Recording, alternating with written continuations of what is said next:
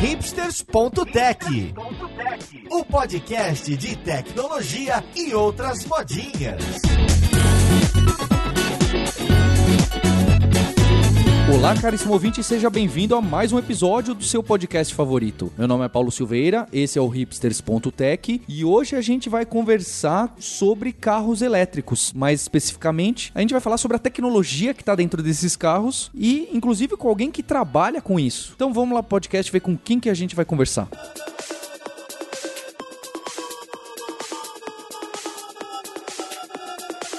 Olha só, para esse papo de hoje, eu tô aqui com o Henrique Birwagen, que é coordenador de testes de software numa empresa que eu tenho dificuldade de pronunciar o nome. É a National Electric Vehicle Sweden, que fica lá na Suécia, uma das concorrentes ali da Volvo, que acho que tem bastante papo para conversar com a gente. Tudo bem, Henrique? Tudo bem. É muito frio por aí na Suécia? Ah, na verdade, essa região que eu moro aqui, ela é, é bem perto do litoral e perto de um, um lago muito grande. Então, na verdade, o, o inverno aqui tá perto de zero grau. Então, até que, ah, para um brasileiro é, é, bem frio, mas só que para temperatura que poderia estar aqui, tá bem gostoso até. Entendi, tem uns suecos que estão até tomando banho de praia aí. É, mais ou menos. tem gente que sai de casa de chinelo a zero grau, né? e o Henrique foi meu colega no segundo grau, hein? Quando no primeiro ao terceiro ano do segundo grau, que deve ter outro nome hoje em dia do ensino médio. Olha só que bacana. E tô também com o André Breves, que já esteve em diversos episódios com a gente. Como você tá, Breves? E aí, como é que tá, galera? Tudo bem? Tudo bom. Vamos ver se nesse episódio você, de novo, tem aqueles mil informações bacanas pra, pra contar pra gente. E se não vou acabar comprando o carro elétrico, né? É. como sempre, a presença ilustre dos nossos co-hosts, Roberta Arcoverde. Como você tá, Roberta? Oi, Paulo. Tô tranquilo. Eu sou a pessoa mais inadequada para esse podcast porque eu já não tenho carro há mais de 10 anos. Somos duas pessoas. e também com o Maurício Balboa Linhares, diretamente da Filadélfia. Como você tá, Linhares? E aí, tranquilo? Muito bem aqui, mas sem dinheiro para comprar carro elétrico. Pois é, eu já andei no seu carro e eu não lembro de, de ter sido aquele Tesla que parece um avião, um cockpit dele. não.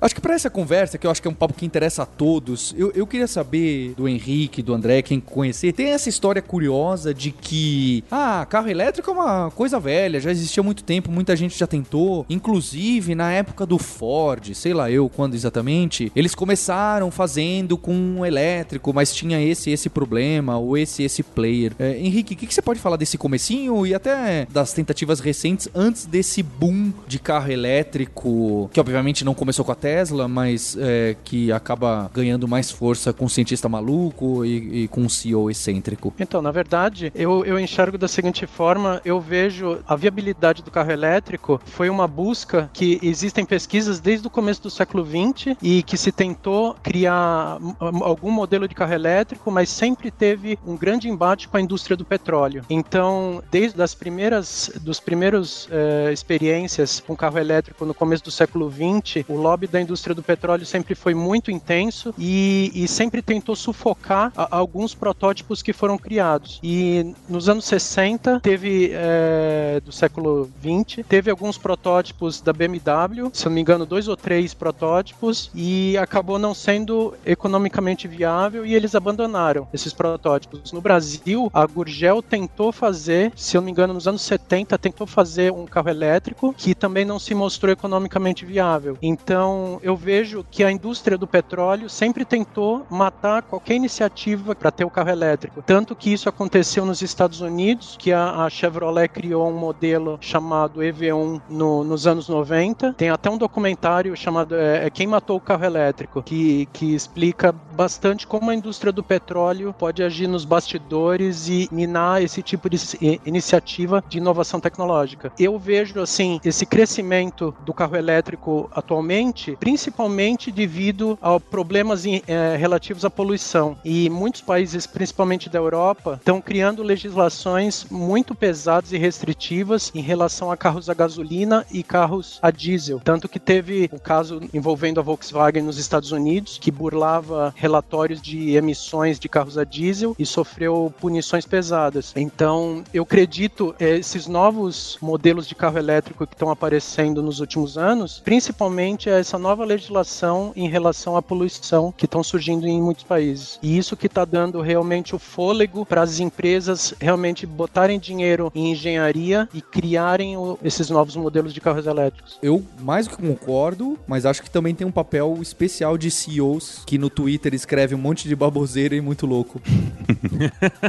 Sim, é, eu, eu, vejo eu vejo o Elon Musk uma pessoa extremamente é, inovadora e corajosa, que ele sabe que ele vai ganhar dinheiro fazendo tudo que os outros CEOs não têm coragem. Então ele ele está criando um caminho que muitas outras empresas estão seguindo eles. Eles estão sendo pioneiros, né? Mas quando você fala que os carros elétricos não eram economicamente viáveis, o que, que era caro deles? Era bateria? Ou era depois que ele tivesse na rua para fazer a carga era pequena? O que, que inviabilizava eles? Quando os carros elétricos começaram a ser desenvolvidos, qual que é a tua comparação? Você quer um carro exatamente igual ao carro a gasolina. E os motores elétricos que eram disponíveis pela indústria até os, posso dizer assim, até 15 anos atrás, eram motores elétricos de aplicações industriais. Esses motores, eles são extremamente pesados, eles são muito grandes, a densidade de energia que eles geram não era satisfatória para um carro de passeio. Então, você não conseguia fazer um carro elétrico com o mesmo desempenho de um carro a gasolina ou a diesel. Então, o, o desempenho deles era estava muito abaixo do que os carros tradicionais. Você ia tentar vender esse carro para uma pessoa comum e a pessoa fala: "Eu não vou pagar todo esse dinheiro porque era um, um investimento altíssimo em desenvolvimento de novas tecnologias. Você tem uma, uma um investimento muito grande em, em engenharia que nunca foi feito, que o, os carros a gasolina e diesel, esse investimento já está sendo diluído há décadas. E no elétrico você está investindo tudo agora. Você vai tentar vender um carro desse para uma pessoa normal, ela vai falar: eu não vou pagar um, todo esse dinheiro por um carro que tem um desempenho inferior ao carro tradicional. Então, eu acho que nesse sentido dos motores, a autonomia da bateria também, porque não existia tecnologia para você fazer baterias como as que existem hoje. A autonomia era muito pequena, o volume das baterias era muito grande, ocupava um volume muito grande no, no porta-mala dos carros. Então, basicamente, não existia tecnologia suficiente para o carro elétrico ser um produto realmente concorrente dos carros a gasolina. Era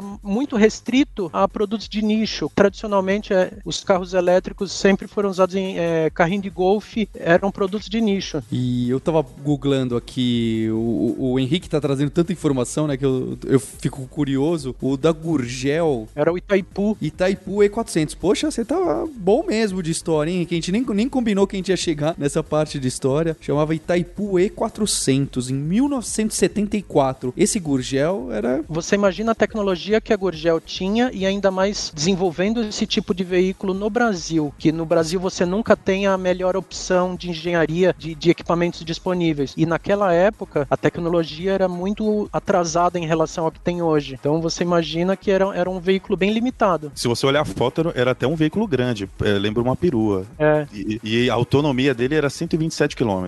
Isso que eu ia falar em termos de autonomia, é, a gente está falando aqui das comparações com os carros que existiam na época. Eu vi que a Tesla está prometendo para 2020, né, para a gente ter um efeito de comparação, do Tesla Roadster com autonomia de até mil quilômetros. Ou seja, se a Tesla está prometendo para 2020, a gente pode esperar para 2026. Isso. 26, 27.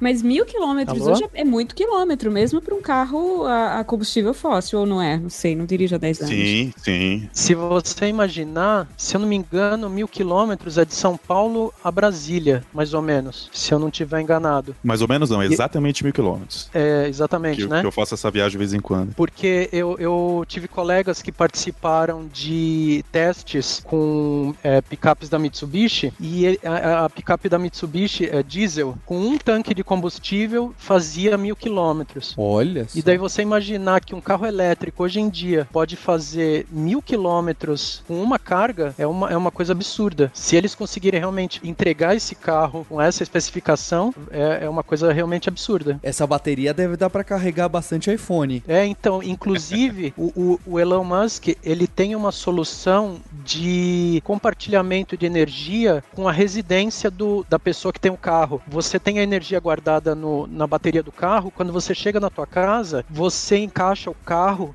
na, na central de gerenciamento de energia da casa. Então você pode alimentar a casa com a energia do carro. Eles têm uma solução já toda pensada nisso daí, porque nos Estados Unidos está crescendo muito a energia solar também. E você precisa de uma central de gerenciamento de energia para controle de todas as células solares. Daí, quando você encaixa o carro da Tesla nessa central do próprio Elon Musk lá, compartilha energia e você pode usar. Eu não sei qual é o ganho financeiro em relação a isso, mas em teoria seria se o quilowatt-hora naquele momento do dia é muito caro, você pode usar a energia que você tem no seu carro para usar na tua casa e fica mais barato. Alguma coisa desse tipo. Ou seja, é o no-break mais caro do mundo. É, mais ou menos isso. Mas, mas é um no-break que você pode entrar nele e andar. É, tem razão.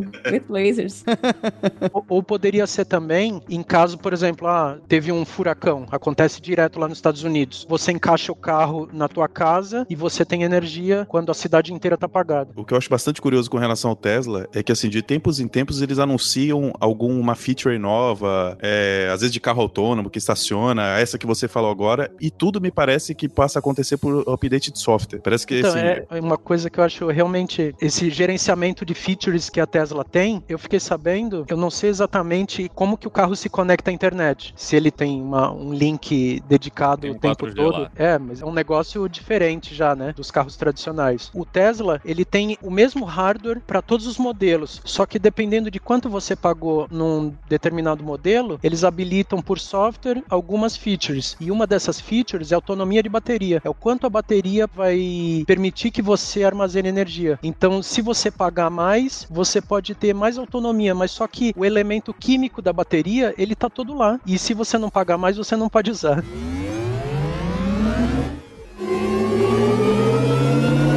Henrique, o, que a gente tem de, de curiosidade, então, saber o que, que tem de tecnologia, especialmente código, mas pode ser no geral, dentro de um carro. E aí eu queria saber de você, você tem esse foco em carro elétrico, mas pode ser até o carro a combustão, porque a gente tem curiosidade de sistemas embarcados, que eu sei que é onde você trabalhou muito, inclusive aqui no Brasil. Então, o que, que tem de código, que as pessoas escrevem de código bastante, principalmente num carro comum, e escrevem em que? Você abre qual editor e como você põe isso em produção? E depois qual que é a diferença isso no carro elétrico? Tem muito mais código? Ou até tem menos, porque o que eu ouço falar é que tem menos peças nos motores elétricos. Onde está o código e como que o código vai até os carros, seja o mecânico, a combustão, ou seja o elétrico? Eu sei que é uma pergunta muito grande, mas você pode ir pelo caminho que você achar mais interessante. Dependendo do modelo do carro elétrico, tem carros elétricos de baixo custo, tem carros elétricos como o Tesla, que é considerado o estado da arte. Eu posso dizer que num carro como o Tesla, tem mais ou menos umas, uns 50 módulos que a gente chama de Electronic Control Unit, unidade de controle eletrônico em, genericamente. Você tem 50 ECUs conectados em rede dentro do carro. E cada ECU está rodando o seu código de aplicação específica, que ela tem uma função específica, e todas essas 50 ECUs estão conectados em geral de uma a cinco redes diferentes. E dependendo da função de cada módulo, você tem como conectar essas cinco redes entre si. Então elas, esses 50 módulos estão trocando informação. Uma coisa que eu acho que é bem diferente que você comentou. Hoje em dia existe um, um mercado muito grande que é o mercado de programação para internet, né? E quando você programa para, eu não sou especialista nisso, mas é a forma como eu vejo. Quando você programa num, num servidor grande ou num, num,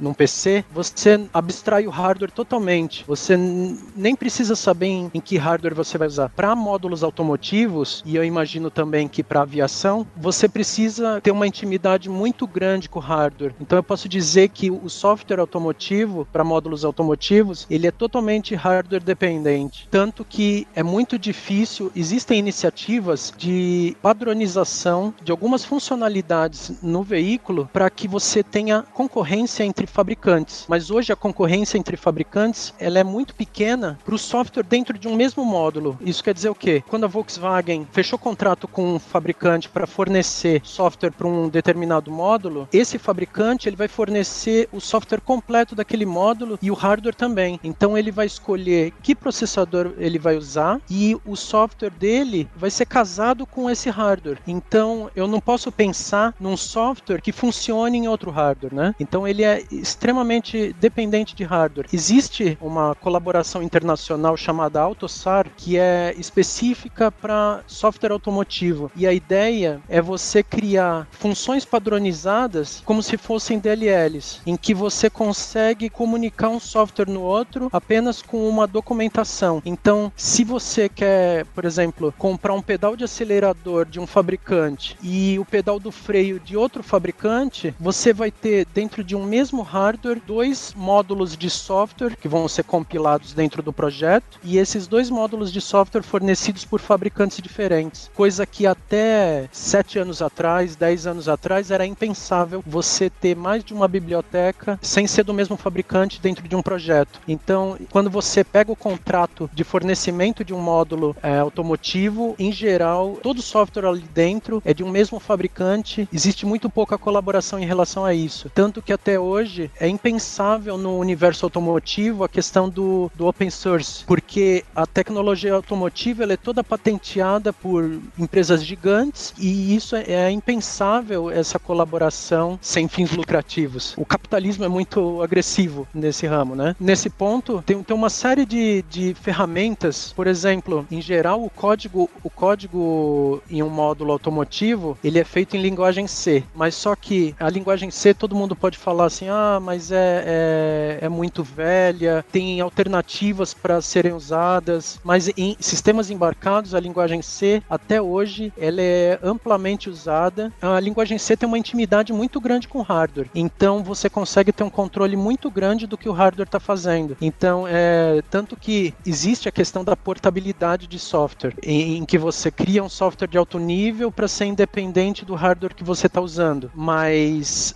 você sempre vai precisar aquele hardware que você está usando. Então você pode ter a sua camada de alto nível, que é a camada de aplicação portável entre um hardware e outro. Por exemplo, já aconteceu quando teve o, o tsunami no Japão, de simplesmente você não encontrar mais é, chip processador de um determinado fabricante. E a linha de produção da Volkswagen aqui em São Bernardo do Campo é, ficou paralisada porque você não conseguia o fabricante no Japão não conseguia entregar os chips. Se você tivesse um segundo hardware já totalmente validado, em que você conseguisse pegar a tua aplicação de alto nível e simplesmente colocar em cima de uma camada de BIOS desse segundo hardware, você conseguia entregar o seu produto e não parava a linha de produção da Volkswagen. Mas isso não é realidade. Então parou, mesmo que existisse outro chip concorrente que fizesse a mesma coisa, não adiantava. Sim, parou por falha da fornecedora de autopeças peças. Tanto que depois desse,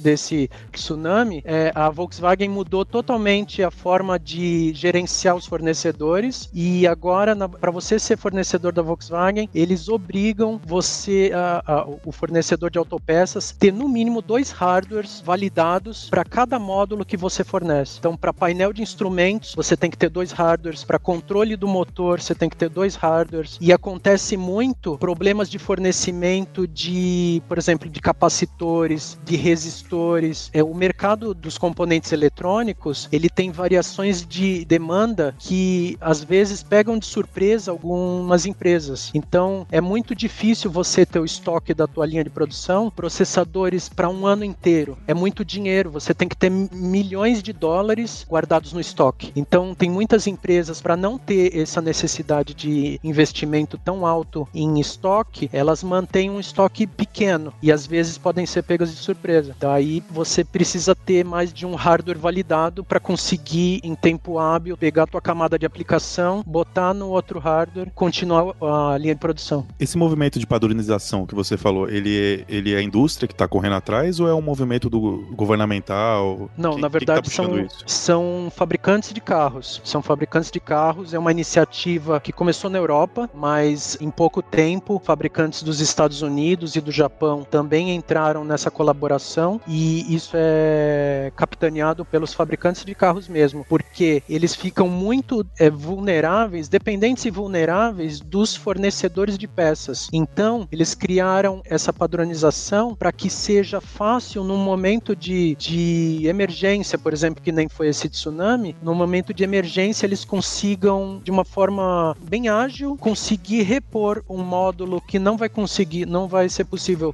ser entregue a tempo, eles conseguem repor de uma forma mais ágil. Não digo assim, não é, não é imediato, mas é com o mínimo sofrimento possível. E eu vi que em um dado momento você falou de patente, né? E aí isso sempre acaba me lembrando a- aquela abertura de patente da Tesla que teve em 2014. Você que tá no, no- na indústria aí, isso impactou alguma coisa? O pessoal tá utilizando as patentes que a Tesla abriu, da- das tecnologias dele? Disso eu não fiquei sabendo. Se você pudesse contar um pouco mais. Em 2014, o, o Elon Musk ele abriu as patentes, tornou open source as, as patentes da Tesla, de, de bateria, é, de algumas tecnologias dos carros elétricos. E, e na época até o pessoal chegou a imaginar se isso teria impacto ou não, porque ele- ele- lá no, no comunicado ele disse que queria é, aumentar a velocidade do- do- da adoção né, pela indústria. Eu imagino que pode ter ajudado sim, porque é, todas as indústrias vão estar interessadas em conhecer a tecnologia dos outros, né? E isso vai agilizar muito o desenvolvimento do mercado como um todo, né? É, eu tô lendo aqui que parece que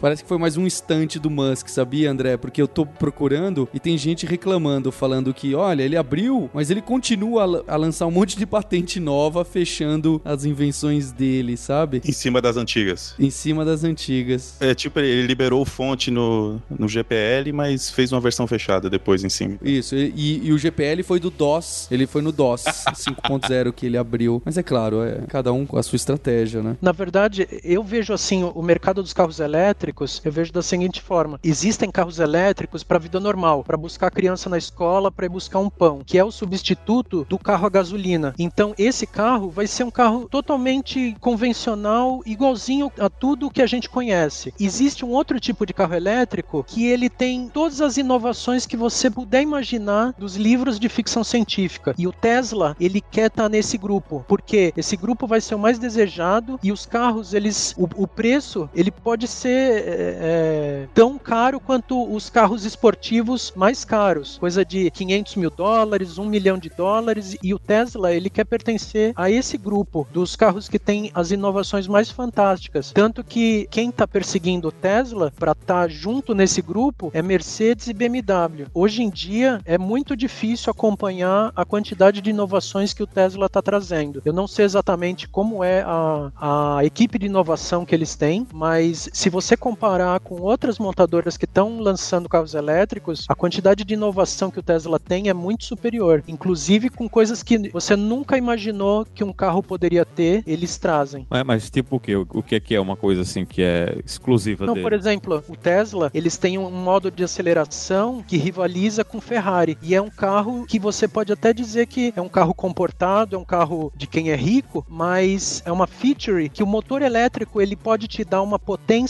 altíssima durante um intervalo muito curto de, de tempo. Então, durante, por exemplo, 30 segundos, você pode experimentar uma aceleração igual de uma Ferrari. Mas E- na, na velocidade final não é a mesma coisa, né? O, Não, na Ferrari velocidade é final, muito não. mais rápida na velocidade Mas final. porque você só pode experimentar isso por 30 segundos, porque tem questões de aquecimento do motor, mas é coisa que um carro a gasolina nunca conseguiria fazer. É a feature que a gente bota só pra fazer o benchmark, né? Não usa mesmo, não É, usa eu- se não me engano, eles chamam isso de Ludicrous Mode. E- exatamente, Que- exatamente. e, e você tem que habilitar, é, é tipo, você compra depois, né? Você, você paga uma taxa depois e ele habilita por software. E se eu não me engano, é, é, é uma aceleração absurda. Tipo de 0 É, a é- 100 é- é em absurdo. 3 segundos, alguma coisa assim. Coisa que, se eu não me engano, um ano depois que eles divulgaram essa feature, a Porsche fez um ano depois. E a Porsche já é um fabricante tradicional de carros de corrida, né, carros esportivos. Então, a Tesla, ela vem trazendo inovações assim que até os fabricantes tradicionalmente estabelecidos estão tendo dificuldade de responder a essas inovações.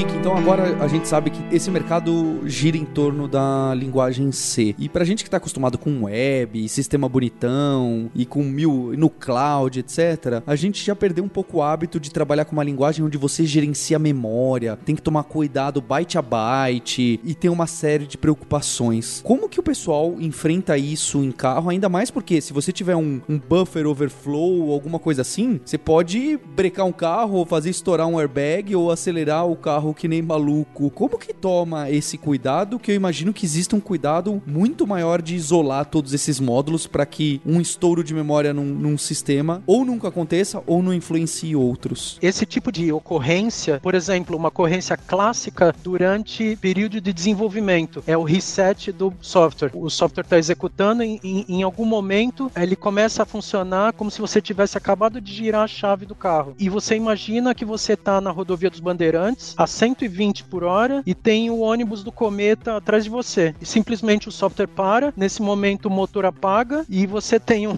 o, o, ônibus do Cometa ou, ou um caminhão atrás de você para passar por cima. Isso nunca pode acontecer. Primeiro porque as metodologias de teste de software, elas nunca vão deixar isso acontecer. Antes de uma release de software com um problema desse tamanho acontecer, que pode acontecer e vai ser resolvida durante a etapa de engenharia. Mas existe uma, uma, uma série de boas práticas de desenvolvimento de software que são regradas por um padrão americano chamado MISRACE, que é Motor Industry Software Reliability Association. Esses caras, eles desenvolveram um, um conjunto de boas práticas para o desenvolvimento em linguagem C que evitam muito esse tipo de problema relacionado à manipulação do hardware. Então, alguns tópicos desse conjunto de regras que eu posso citar é em relação a safety, que é a, a segurança, em relação a fenômenos físicos, por exemplo, o motor nunca pode apagar, um freio nunca pode falhar, se, por exemplo, num sistema de anticolisão, ele também nunca pode falhar. As boas práticas também falam em relação a security, porque hoje em dia você tem os carros conectados, então crescente é, essa preocupação com a segurança de invasão dos sistemas, de alguém não autorizado conseguir interferir no sistema. Em relação também à portabilidade dos sistemas, você precisa escrever teu código de forma a que sempre você consiga pegar essa camada de aplicação e trazer para outro hardware e que seja transparente essa transferência. Antes de tudo, você tem a reliability, que é a confiança extrema no sistema que você está fazendo. Então, e principalmente no que se refere à manipulação de recursos de hardware. Então, por exemplo, coisas que são extremamente desaconselhadas, por exemplo, é usar ponteiros, porque você está manipulando endereços de memória e, e, que é uma, uma coisa muito perigosa para você fazer numa aplicação de alto nível. Junto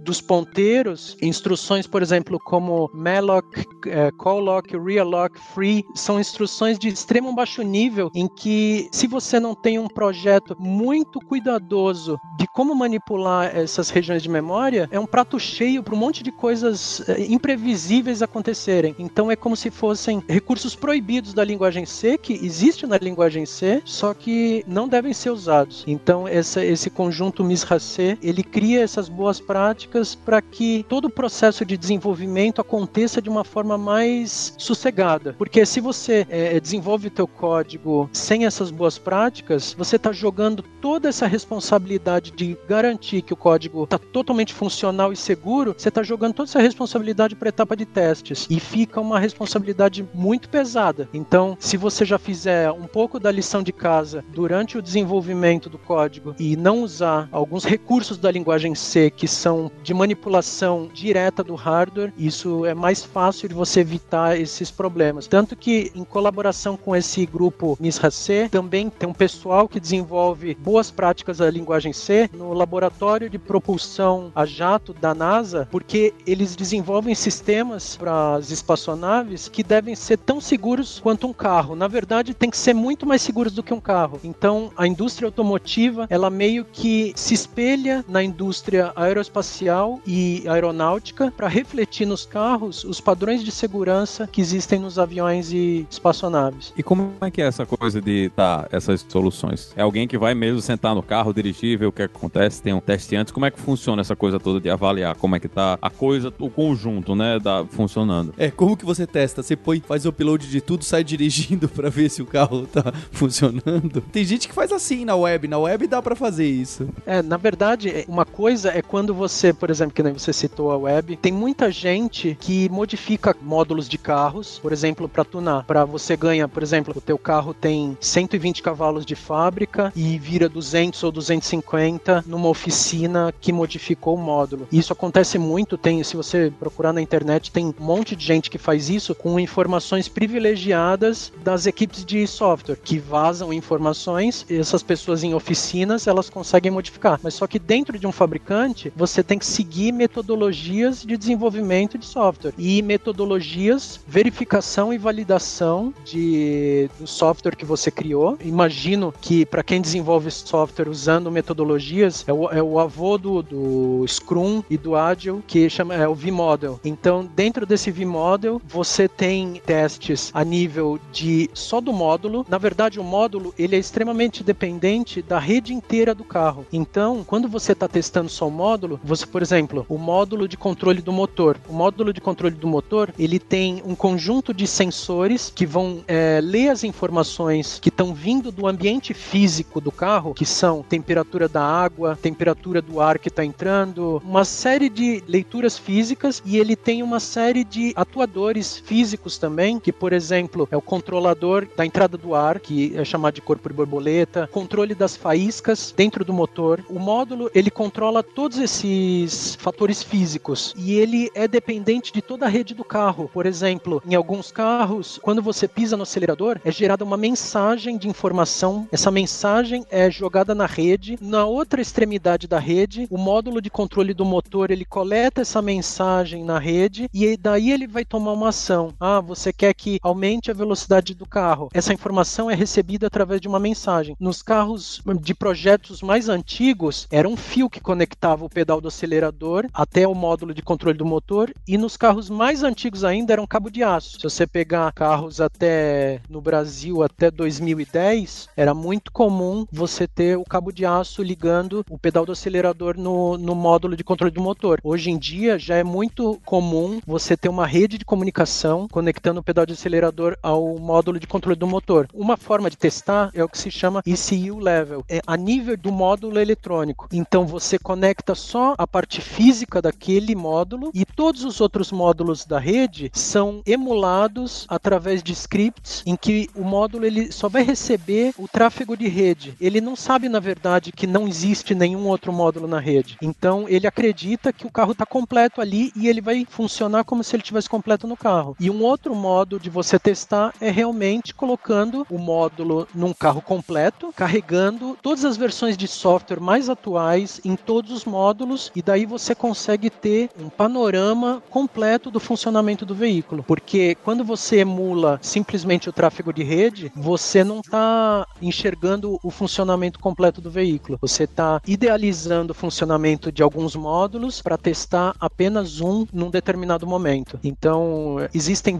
mais de um modo de você testar, porque é, as estruturas de laboratório de testes de software automotivo, elas são muito caras. Existem simuladores de, de, de veículos em que são como se fossem é, real-time computers, em que você consegue colocar o software de cada módulo diferente da rede e ele tem conectado em cada hardware diferente, ele tem conectado todos os as conexões físicas, por exemplo, você pode ter um módulo de controle do vidro elétrico. Esse módulo de controle do vidro elétrico, ele vai ter um motor conectado a ele e ele vai receber mensagens do módulo de controle central do veículo através da rede de comunicação. Quando você aciona o vidro, são geradas mensagens para que o módulo central do carro possa saber o que está acontecendo no vidro ou mesmo bloquear o vidro se uma pessoa estiver com o dedo e o vidro esmagar o teu dedo, o módulo de controle central do carro ele pode fazer o vidro descer para proteger o seu dedo. Então, to é, todas as funções do carro trafegam nessa rede, né? E os simuladores de, de teste de software, você consegue carregar em, em cada, so em cada hardware diferente o, o, o software que você desenvolveu. Para alguns módulos, você consegue é, criar mensagens para emular módulos que você não tem e alguns outros módulos são reais. Então, você consegue criar uma série de diferentes cenários conforme as etapas de desenvolvimento do software, porque você tem muitos módulos e é bastante complicado você, por exemplo, num carro que você tem 50 módulos, você equalizar as atividades de 50 equipes de desenvolvimento de software. As releases nunca são simultâneas, então você precisa ser capaz de criar cenários para conseguir testar o carro completo quando você não tem todas as versões com todos os recursos de todos os módulos.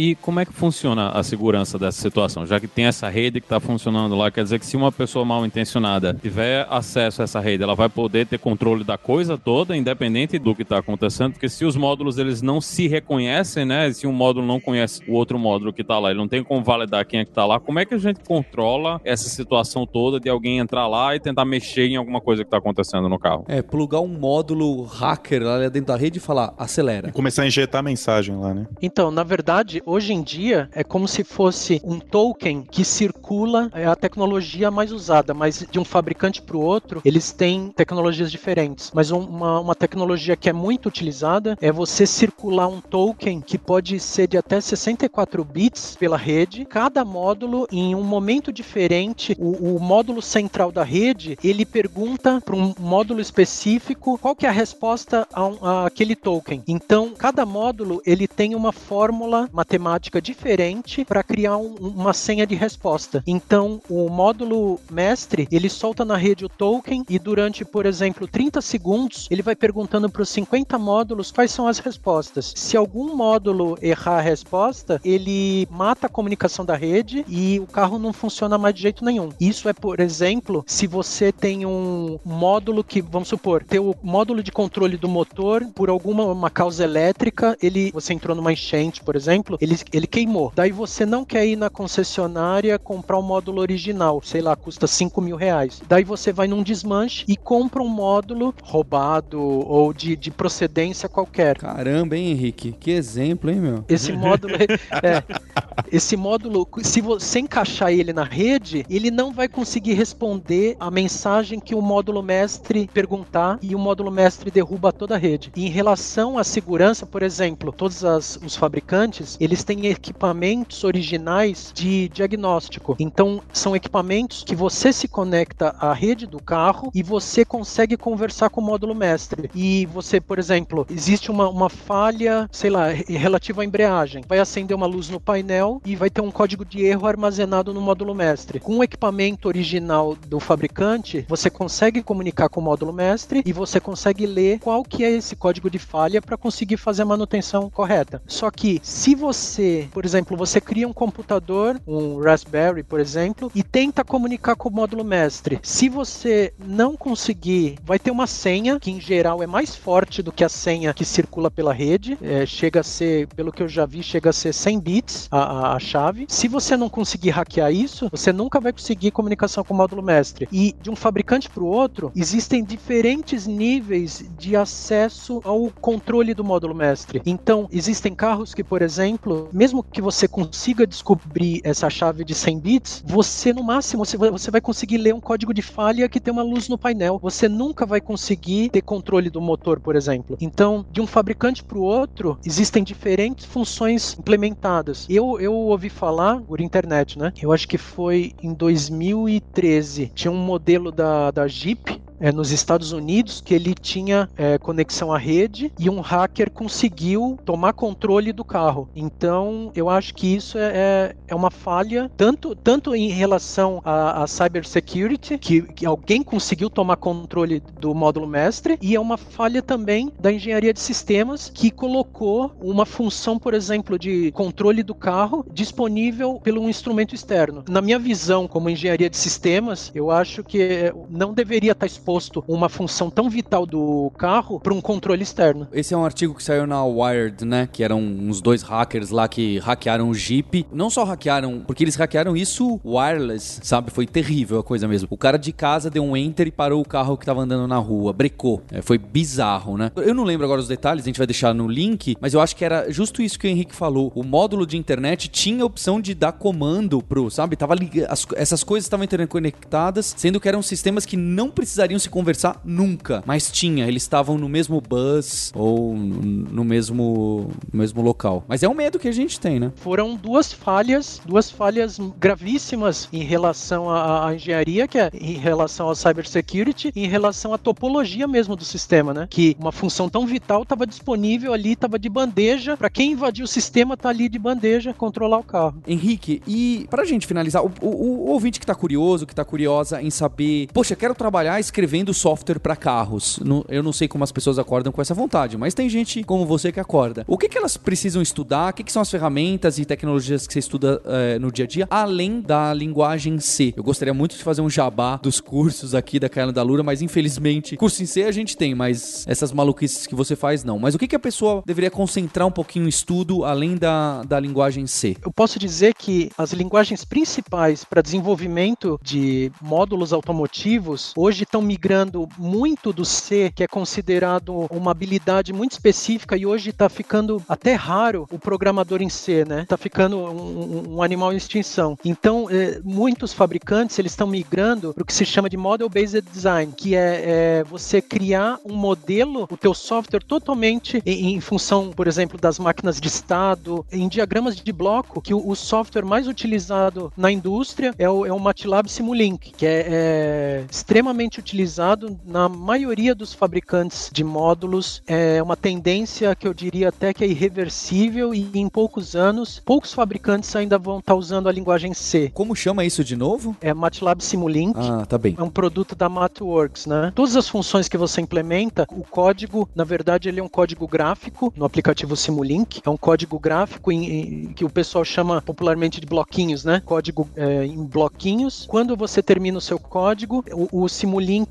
ele traduz para a linguagem C e depois um compilador tradicional vai guiar o código hexadecimal para você carregar no microcontrolador. Então, hoje em dia, se você quer trabalhar com desenvolvimento de sistemas para módulos automotivos, pode começar a estudar MATLAB Simulink, porque eu acho que vai ter muito mais emprego do que, quem sabe, a linguagem C. A linguagem C é alguma coisa, é, é, um, é uma linguagem que está perdendo espaço. Ainda vai ter por muitos anos, porque é a linguagem central dos sistemas embarcados, mas está diminuindo bastante o espaço na indústria. Existe muito campo para o teste de software, é muito utilizado o Python 3 para criação de scripts de sequência de teste e para criar sistemas de teste com interação do usuário, é muito utilizado o LabVIEW da National Instruments. Então, é, quando você precisa criar uh, interfaces de usuário para interagir com pessoas, é, é, muito utilizado o LabVIEW. Existem outros softwares que criam também muito bem é, interfaces de usuário, por exemplo, como QT, mas o LabVIEW se tornou um padrão da indústria. Se você quer trabalhar com teste de software automotivo, aprender LabVIEW também é, é uma, uma boa recomendação. Uma linguagem extremamente fechada, eu diria assim que é até muito difícil de você encontrar informações na, na internet, ela chama-se CAPL, é, que em inglês normalmente se, se fala CAPL, que é de uma empresa alemã chamada Vector Informatik. E essa empresa é o padrão de todos os fabricantes de módulos automotivos quando se trata de comunicações em rede CAN. O real problema é relacionado a essa linguagem CAPL é que você não consegue informação para aprender na internet. Eu só fui aprender a mexer com isso quando eu trabalhei na Fiat. Você precisa trabalhar numa empresa que já tem esses softwares é, em uso para conseguir aprender, porque inclusive porque o treinamento é muito caro e dificilmente você sozinho ou como estudante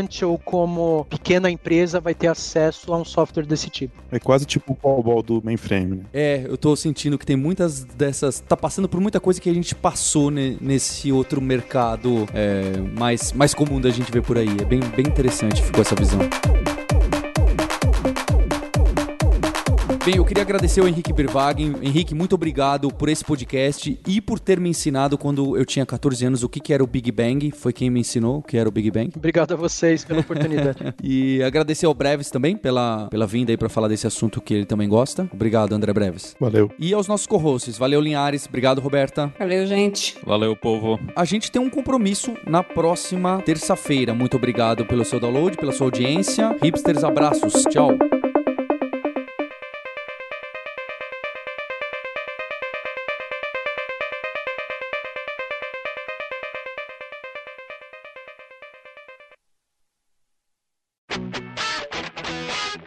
Você ouviu o hipsters.tech, produção e oferecimento alura.com.br, cursos online de tecnologia e Kaelon, ensino e inovação. Edição Radiofobia, podcast e multimídia.